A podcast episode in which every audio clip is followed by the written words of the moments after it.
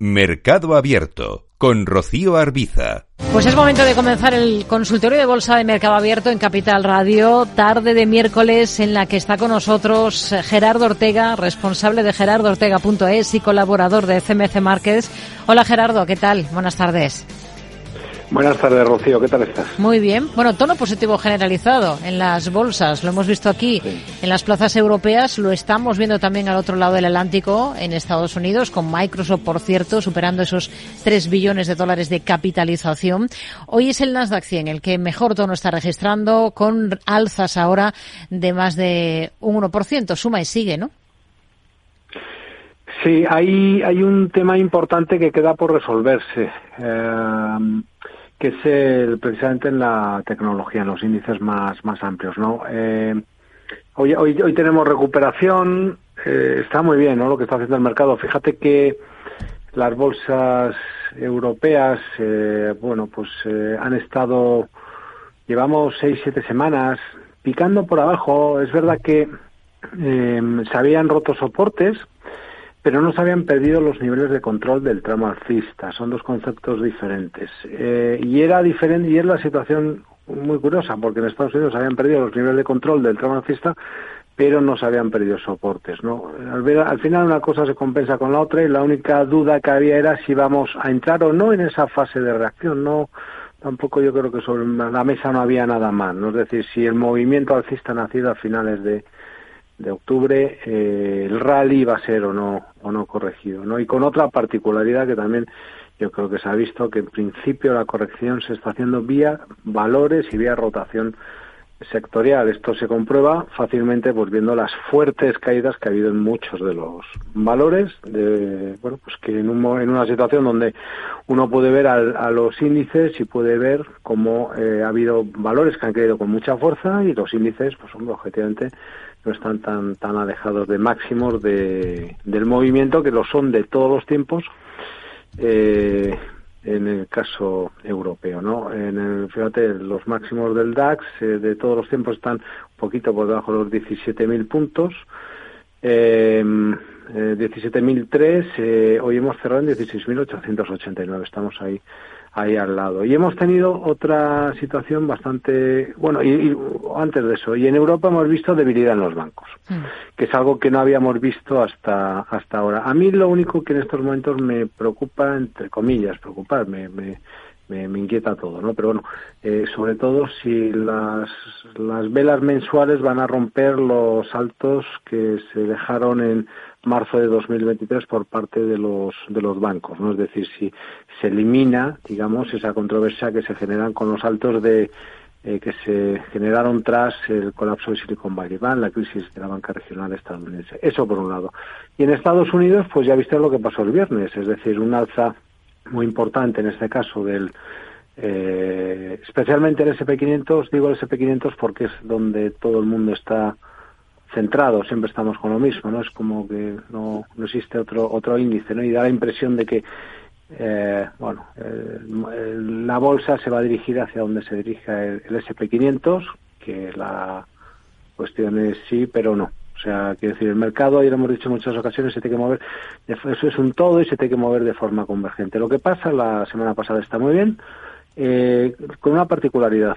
Cuidado con plantearse que el hecho de que el SP500 haya superado altos de todos los tiempos en versión per return significa algo, significa que lo ha superado nada más. No es más alcista, y digo que no es más alcista por razones obvias. Está en máximos de todos los tiempos, eh, es incuestionable que en los plazos largos es alcista. De la pata que nos puede interesar, pues obviamente es la que nace en octubre de 2023, que es la que se está desarrollando. Pero insisto, hay un pequeño detalle que es el Nasdaq Composite. Eh, aún no ha superado los altos previos. Eh, ¿Supone algo? Bueno, supone que en principio el movimiento eh, es eh, divergente, pero divergente de grado mayor.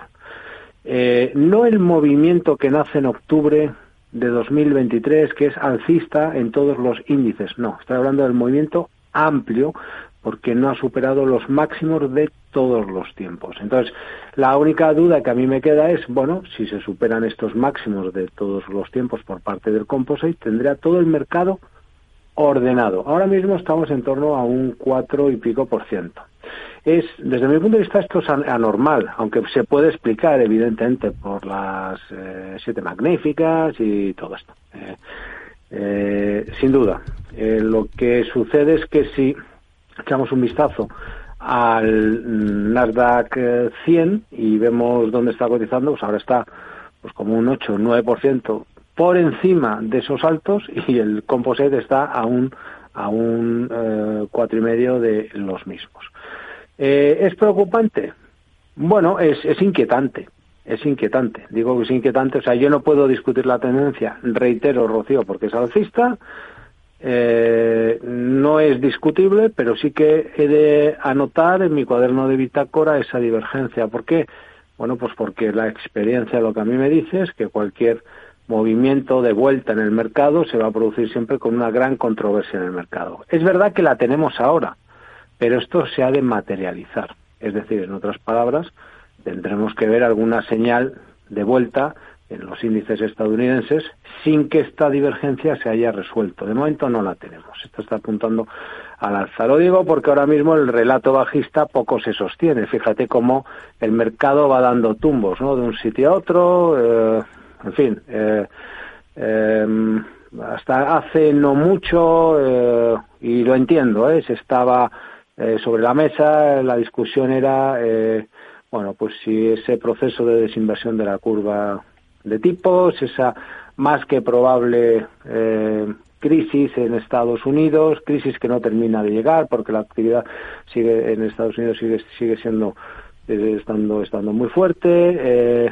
y bueno y en esa bueno y, y, esas bajadas de tipos de interés que ahora creo que, que ya van por cinco viendo los Fed Funds ahora no sé cómo estarán pero vamos el viernes eh, que habían cinco bajadas no y ya no era para marzo sino para para mayo cuando se esperaban las, las bajadas. Lo que pasa es que se hace muy difícil ser bajista en estos momentos y venderte ese relato.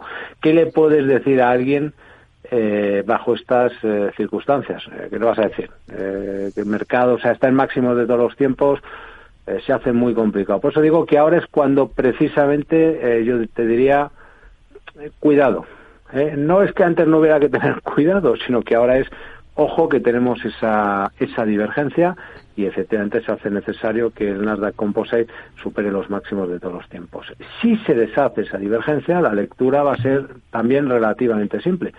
Siendo coherente con lo que eh, estoy comentando, si mm, el mercado eh, gira o se puede plantear un movimiento eh, de vuelta a la baja cuando tenemos divergencias, especialmente de grado mayor, como es la que tenemos ahora, significa que si esta se deshace, estaría por formarse. Y eso lo que supone es tiempo. El mercado ganaría mucho tiempo porque para formarse otra divergencia de grado mayor vamos a necesitar bastante tiempo. Eh, los altos que ha superado el SP500 son los máximos de los de eh, enero de 2022 y lo hemos hecho en enero de 2024. Con lo cual, el objetivo ahora mismo que eh, yo creo que el inversor tiene que anotarse y tiene que plantearse, es decir, bueno, dos cosas. Uno, importante. Eh, primero, si el Nasdaq Composite supera los altos de marzo de 2022. Uno, perdón, de enero de 2022. Si lo hace, miel sobre hojuelas. Y dos, importante, esta superación de resistencias se ha de producir al cierre de vela semanal, que ya lo hemos visto en todos los índices, diario por supuesto, si lo tenemos semanal es porque es así, y ojo al cierre de vela mensual. ¿Por qué? Bueno, pues porque es lo que exige, esa sería la consolidación última y es lo que exige un, una resistencia de semejante grado, es una resistencia de grado mayor mira lo que está pasando en el, en el oro, sin ir más lejos. Hay una zona de resistencia, puedes cotizar por encima y plantearnos que, oye, como hemos superado eso, pues como hemos superado eso, pues lo hemos superado y no hay ningún problema en meterse de nuevo hacia abajo. Eh, eso por un lado. Y segundo punto, es mm, seguir el movimiento. ¿Cómo hago el seguimiento? Yo creo que lo más fácil, siguiendo los mínimos semanales, sino complicándonos la asistencia. Cuando método los mínimos semanales se mantengan en convergencia, pues el movimiento seguirá siendo al alza. Y a partir de aquí, pues tenemos a Europa que también está, fíjate, recuperando esos terrenos, que está muy bien, lo que queramos, y tal y cual, y sería muy importante que hiciera algo parecido el, el, sectorial bancario europeo. El sectorial bancario europeo ha llegado a cotizar por encima de los altos de 2023 y luego se ha vuelto a meter por debajo. Eh, esto se ve en un gráfico semanal, SX7 y SX7, SX7R. Eh, pero, reitero, eh, tenemos que consolidar ese cierre en vela también mensual. Conclusión, todo pinta razonablemente bien. Yo tengo apuntado el relato bajista porque tengo también muy claro que el momento que impacte todo esto, todo esto se va a volver a tirar. Y yo tengo muy claro que esto es una realidad y es verdad, no les falta razón. La cuestión es que se hace muy difícil poner un momento para eh, en fin, poder eh, poner que, esto puede impactar en el mercado. Esto es como cuando recuerda, y ya acabó como cuando se decía, y no faltaba razón, por un lado, cuando estaba el mercado subiendo, eh, en el mercado estadounidense, recuerdo a finales de 2008, ah, por cierto, esta divergencia que tiene el Nasdaq con el Nasdaq con el resto es la misma que se dio en marzo de 2009. Lo digo porque desde, desde ahí es donde, desde donde estamos subiendo. Y luego, no, y no, no, digo que vaya a pasar esto, ¿eh? pero digo simplemente a modo de anécdota. Invito a la gente que vea el post que tengo escrito en expansión, precisamente este fin de semana pasado. Pero eh, te decía ya para finalizar en respecto a lo que se comentaba, fíjate, durante el alza, tras la crisis subprime, el planteamiento, ¿cuál era? Bueno, tenemos eh, tipos cero, eh, se producen esos procesos de expansión eh, cuantitativa, algo que solo se hacía en Japón y eh, recuerda el Q Quantitative Fishing, luego el 1, el 2 empezaron a finales, un poquito antes de finales de, 2008 y lo que del mercado se, se decía entonces y el mercado ya cogió la directa y es este alza que estamos viendo, se decía, bueno, no es que el mercado está dopado y ya verás cuando acaben de...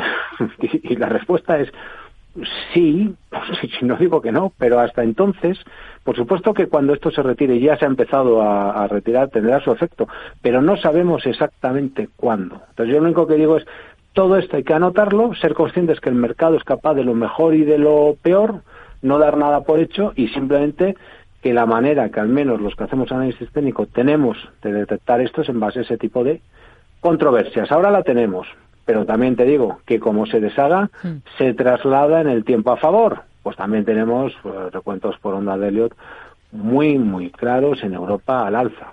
Eh, pero bueno, eh, decir, eh, hay mucha, eh, hay pequeños detalles que dan por resolverse, pero pequeños detalles, esto es como cuando se hace el fichaje, ¿no? Es como lo de, bueno, no que hace una gracia, pero lo de Mbappé, ¿no? Están cerrando los flecos, no sé qué, y al final sigue en el PSG, ¿no? Pues mm. no digo que vaya a seguir este año, pero digo que eh, lleva viniendo Mbappé, pues eh, los últimos cuatro años lo, ha fichado tantas veces en Madrid que al final eh, eh, se va a ir del Madrid, ¿no?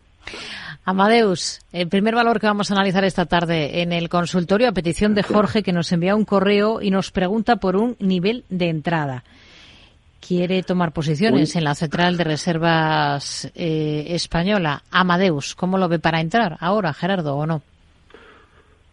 Mm, bueno, no, no me parece mal. Un nivel de, vamos a ver, un nivel de entrada yo te diría que es cualquier precio que esté por encima de 52. Está hoy en 64,84. Vale, entonces yo imagino que ahora Alfredo, ¿no? Se llama el que nos ha escrito. Jorge, Jorge. no, Jorge, estará diciendo, este Gerardo es un cachondo. no, no, es, es así. Eh, eh, eh yo, yo lo que puedo decirte es, si cojo un gráfico mensual, trazo una directriz desde abajo, gráfico ajustado por eh, en escala aritmética, ajustado por dividendos, la tercera tangencia pasa muy clara en la zona de 52. Ahí tiene el primer soporte relativo en tendencia y por ahí pasa la directriz y esa parte del soporte horizontal. Esa es la cosa. No tiene que perder esa zona. La sensación que da es que va a seguir escalando. ¿Qué es lo que ocurre? Que te voy a decir lo mismo si está aquí o está en 55. Porque en el medio plazo la situación no cambia, no puede cambiar. Otra cosa son los plazos un poco más cortos. Si lo que quiere esto, Jorge, es que afeitemos un huevo en el aire, podemos intentar hacerlo. Lo digo desde el máximo respeto. Me, me explico. Mm, pero que entienda lo que le quiero decir. En principio ha dado señal de continuidad alcista y la ha dado con la superación de la zona de 64,60. Eh, llevamos una jornada de caídas, especialmente la de ayer. Bueno, la caída hay que comprarla. Si quiere estar, puede entrar ya. O sea, ya podría hacerlo, incluso ya, me da igual. Y lo único que hay que exigirle al título es que no pierda la zona de 62,20, que no caiga por debajo de ahí. Eh, ¿Por qué? Pues porque no, desde el punto de vista técnico no tendría ningún sentido. Es más, si pierde 62,20, probablemente, y lo hace al cierre de la diaria, me habrá confirmado un doble techo. Si me confirma un doble techo, lo vamos a ver caer y vamos a ver ajustar ese alza, que es el que viene precisamente de esa zona de 52,20. Pero insisto, solo caer y ajustar. Problema, pues que mm, eh, la estrategia de corto plazo eh, te saca, pero en tendencia lo que nos está diciendo es que el título sigue siendo comprable después de dejarlo caer mientras no pierda 52,20. Esto es todo lo que le digo.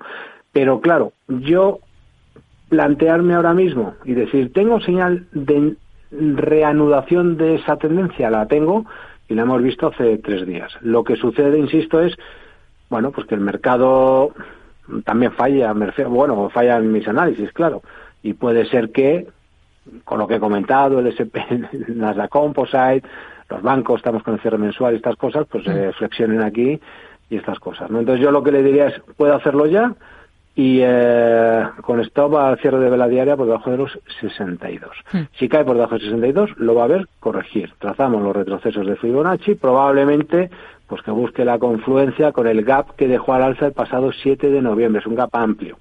¿De acuerdo? Y siempre que no pierda 52,20. Eso es eh, a donde yo llego. Y, y, claro, a partir de ahí pensando que en el gráfico mensual, lo de las 33 tres tangentes y todo eso que hemos dicho, que es operar a favor de la tendencia. Hmm. Vamos a la bolsa alemana. Allianz, el valor que vamos a analizar, la compañía aseguradora, el ticker sería ALV. Em, y pregunta por este título Oscar que nos dice em, eh, que entró ayer en la corrección del 2% y quiere saber qué evolución eh, cabe esperar para Allianz, para una posición pues tomada hace muy muy poquito en la compañía aseguradora. ¿Le parece una buena entrada? Mm. sí, bueno, está, está comprando un, vamos a ver, un, un valor que, que, que, lo está haciendo francamente, francamente bien. Es que te diría un poco lo, un poco lo mismo, no es eh, indiscutible, es que ahora mismo hay, están, por un lado, el, el grupo de los que vienen rebotando de las castañas que se han dado, ya sé, pues Solaria, eh, Colonial, eh, mm, eh, la, la, propia Unicaja, es decir, han podido iniciar esa, esa vuelta al alza, ¿vale? Luego los que lo venían haciendo bien, y luego los que y están en esos procesos de medio subida libre, etcétera, etcétera. Y luego los que eh, se están ahí a mitad de a mitad de, camino. Y uno de ellos, pues es eh. O sea, tú me dices, lo está, sí. Yo lo que le diría es, eh, se, se puede estar en el valor sin, sin la menor duda. La única cuestión es eso, que es que acumula, pues alzas un poco como lo de lo de Amadeus que acabamos de comentar, eh, Rocío. al final es eh, entramos en un título que lo está haciendo bien. Aquí lo que sí te digo es que la zona realmente donde parte, que no tiene así como mucho mucho sentido que, eh, que caiga, pues es las, perdón, que, que vuelva, es la zona de 100, 198, 197, todo precio que esté por encima está bien, es mm. decir, él, evidentemente se ha comprado ahora, pues pues está, está bien. Yo lo que le diría es, en los plazos un poco más cortos, si la cosa va bien, sobre todo si el DAX asalta de nuevo los máximos, el Eurostox hace lo propio, el otro, tal, no, no tiene mucho sentido tampoco que caiga por debajo de 236. Este es un poco el tema. Entonces, yo mantendría eso, 236. Si vuelve por debajo de 236, pero ve, pero ve también lo que he comentado de Amazon, perdón, de Amadeus y, y, las bolsas no terminan de superar esos altos y sigue esa divergente, entonces a, lo mejor vemos ese ajuste que puede ir un poquito más más más profundo. Pues, está bien, sin duda. Mm. está, muy bien. ¿Y cómo está IAG? Se lo digo porque está haciendo noticia ahora mismo la, la compañía. La Comisión Europea ha anunciado la apertura de una investigación en profundidad sobre la compra de Europa por parte de IAG al que pertenece Iberia ante la sospecha de que la operación podría reducir la competencia en varias rutas de corta y larga distancia, tanto dentro como fuera de España. Ahora, este departamento que dirige la responsable de competencia comunitaria dispone de 90 días hasta el 7 de junio para emitir un dictamen sobre esta compra que se le está alargando a IAG. Por técnico ahora mismo, ¿cómo está IAG? Bien, o sea, tiene por, por un lado está está dentro de un lateral eh, enorme, largo en el tiempo que no que no termina de resolverse. Es verdad que por abajo tiene los mínimos relativos ascendentes, eso significa que la demanda va presionando. Por arriba, pues eh, es verdad que hay una resistencia muy importante en la zona de los eh, 2 euros. 2.02 hasta 1.96 más o menos. Pues esa es la zona evidentemente a, pero está dentro de un, de un gran lateral. Lo que está haciendo esta semana está muy bien. Este sería de esos títulos, pues que no han tenido las recuperaciones que han tenido otros y que esta semana, fíjate, la está sacando de momento una, una gran vela semanal, lo hace después de seis, siete semanas de consolidación a la baja y siempre respetando e, ese, ese lateral, ¿no? Lo cual es que estamos a mitad de rango, entonces yo no sé si esta noticia podía eh, alterar este, este movimiento al alza y, coartar ¿no? lo que es el, el, el, movimiento. ¿no? Ahí no, no lo sé. Pero sí te, sí te digo que la vela que estás esperando esta semana, eh, aunque estemos a mitad de rango, pues es verdad que está es, una vela de nuevo de oye que lo voy a intentar por la parte de arriba. Este es un poco el tema. ¿no? Entonces yo te diría que el, la base lateral, el problema que tiene es que está muy lejos, eh, zona 1.46 el, los altos en la zona de los 2, 202, fíjate, estamos en 1,79,2, con lo cual ahí a mitad de rango, si te digo que mejor, mejor, mejor, eh, que no pierda uno 1,65, 1,64, 70, porque eh, no, no, no, no me deshagas esta vela que lo estás haciendo tan bien y te me vayas por debajo del mínimo previo, ¿no? O sea, por eso te digo que no, no, no está, no está mal, no sé si esta noticia pues le puede interferir, ¿no? Hmm. Mm, un valor, nos queda poquito tiempo, cosa de un minuto más o menos. Gerardo, ¿alguna compañía en la que ahora mismo lo vea, lo vea claro, le guste, le interese, eh, crea que se puede plantear una estrategia? Uh, no, son las tres que hemos planteado. Yo creo que las tres son, eh, ¿cómo se llama? Están, están bien las, las que hemos visto. También estaría muy atento a Ethereum yo creo que estamos viendo la caída de Bitcoin y tal, pero, pero es muy divergente respecto a Ethereum, ¿eh? eh por eso digo que, y, y, y en criptomonedas esto es muy sencillo. Me creo la ruptura que ha habido de medio plazo, no me la creo. Si me la creo, tengo que estar. O sea, otra cosa, fallará, no fallará y tal, ¿no? Pero yo creo que Ethereum, por ejemplo, pues es una, es una opción, que no pierda esa zona de los 2080, 60 dólares ahí al cierre de la semanal, especialmente si podemos aguantar eso, pues eso es una opción y luego, bueno, pues es un clásico y que nos echen un vistazo en gerardortega.es que seguro que les va a gustar, que nos prueben un mes, que hacemos muchas cosas y, y sobre todo hacemos mucha pedagogía. Gerardo Ortega, responsable de gerardortega.es y colaborador de CMC Markets. Hablamos la próxima semana. Gracias, muy buenas tardes. Fuerte abrazo, cuídate, Rocío. Mercado Abierto con Rocío Arbiza.